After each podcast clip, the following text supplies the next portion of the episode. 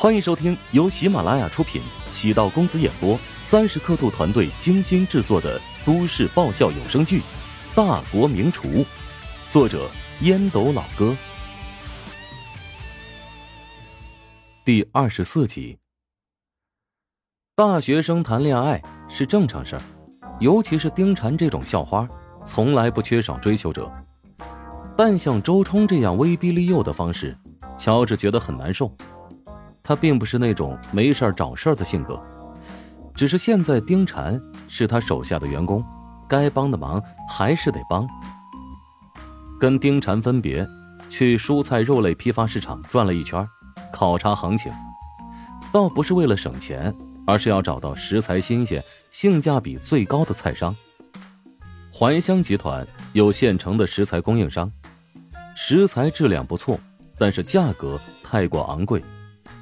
网红食堂面对的是学生群体，定价不能太高，因此拿他们的菜，本都回不来，别提盈利了。当然，这也是初创时期遇到的困难。等生意稳定，食材供应量增加，进货的价格还可以往下压。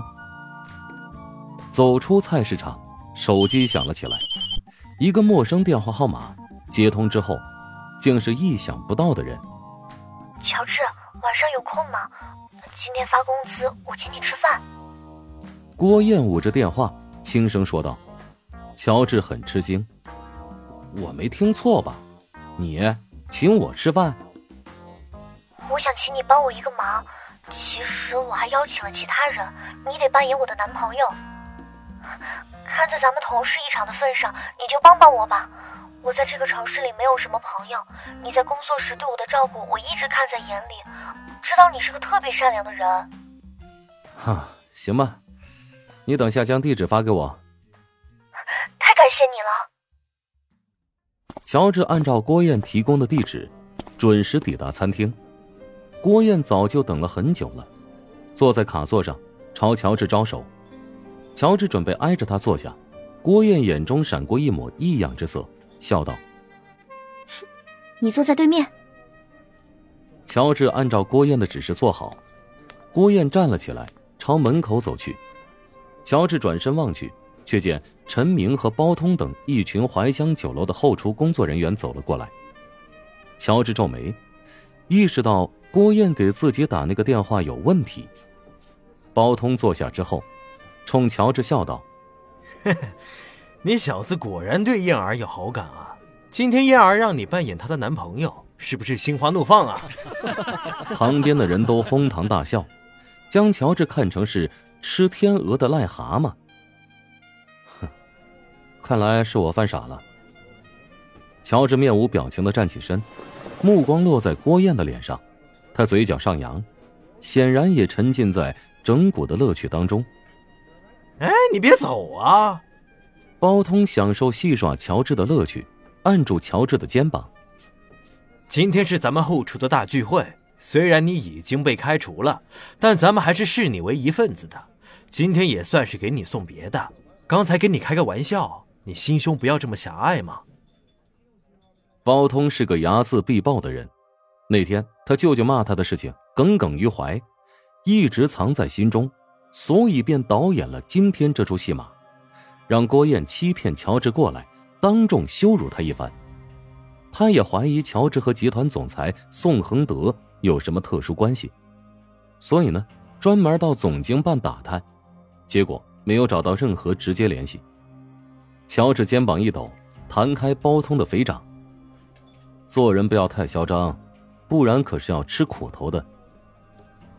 高估你了，这么开不起玩笑。开你妹的玩笑！乔治挥出一拳，带着风声击中包通的面门，后者只觉得头晕目眩，重重的倒在地上。其他人赶紧将包通给扶起来，查看他有事没事愣着做什么？给我上，找个场子！包通摸着鼻子，也不知是不是鼻骨断了，血鼓鼓的往外流。后厨的那帮人胆子都挺小。大眼瞪小眼儿，没人上前。乔治正准备走到包通面前，将他拎起来，再好好的修理一番，胳膊突然被拉住了。别打了，闹大了不好。乔治转身，咦，竟然是陶如雪。你你你怎么在这儿？跟我一个同事约了饭。哎，你还真够出息的，在餐厅打架，跟小痞子有什么区别？男的，女的。落在乔治的耳朵里，陶如雪的话字字带刺儿，但其他人通过乔治和陶如雪的对话，便可以看出两人的关系异乎寻常。最为惊讶的是郭燕，他一直认为乔治是个屌丝，偷偷暗恋自己的爱慕者。陶如雪站在不远处，她声音宛如风铃，气质优雅脱俗。自己跟她站在一起，宛如仙女和村姑。乔治和陶如雪会是情侣吗？太难以置信了。我的事情不用你管。乔治甩开陶如雪的手，指着包通怒道：“希望这是我们最后一次见面，不然见你一次打你一次。”包通面色惨白，哆嗦道：“你给我等着！你给我等着！”他跟同事吩咐道：“把手机给我，我现在就叫人。”陶如雪担心事态恶化，赶紧将乔治朝外面拖，来到停车场，将乔治塞入车内。“你给我好好的在这里待着，不然我立即给你爸打电话。”乔治听到陶如雪用父亲要挟自己，嘴唇抖了抖。没有继续说话。陶如雪走入餐馆，从价值好几万的皮包取出钱夹，抽了几张钞票和名片，压在桌面上。今晚的事情，我向大家道歉。去医院检查一下，如果很严重，可以打电话给我。包通将名片接到手里，眼中露出惊讶。难怪觉得陶如雪眼熟，竟然是电视台主持人。哎，不对。好像还是怀香集团的大小姐。哎，对不起啊，今天我得爽约了。陶如雪跟约好的同事致歉，女同事八卦心涌起。嗨，刚才那个男人是你的朋友？是我老公，你信吗？陶如雪没想到会这么轻松的说出这个名词，朝女同事眨了眨眼，笑着离开。还真会开玩笑。女同事抿了口柠檬水压惊，片刻之后，陶如雪坐在驾驶座上发动车子。乔治眉头上扬：“你不是约了同事吗？”取消了。哦，是因为我的缘故吗？看来我在你心中还不至于一点地位都没有啊。就是陶家的一条狗在外面惹事。我也不会坐视不理的。乔治蹙眉，原本稍有的感动烟消云散。你，我是狗，那你是什么？你嘴巴太损了。哼，彼此彼此。陶如雪下意识反唇相讥，果然，两人天生就是冤家，只要在一起，没几句话就得干仗。乔治坐在副驾驶，一路没说话。他气得浑身发抖，虽说活得没尊严，但真被人戳破伤疤，心里还是疼得厉害。何况还是最亲近的人。乔治在想啊，为什么一个人可以变化那么大？你说这当初清纯可爱、善良的小姑娘，怎么会变成现在这样呢？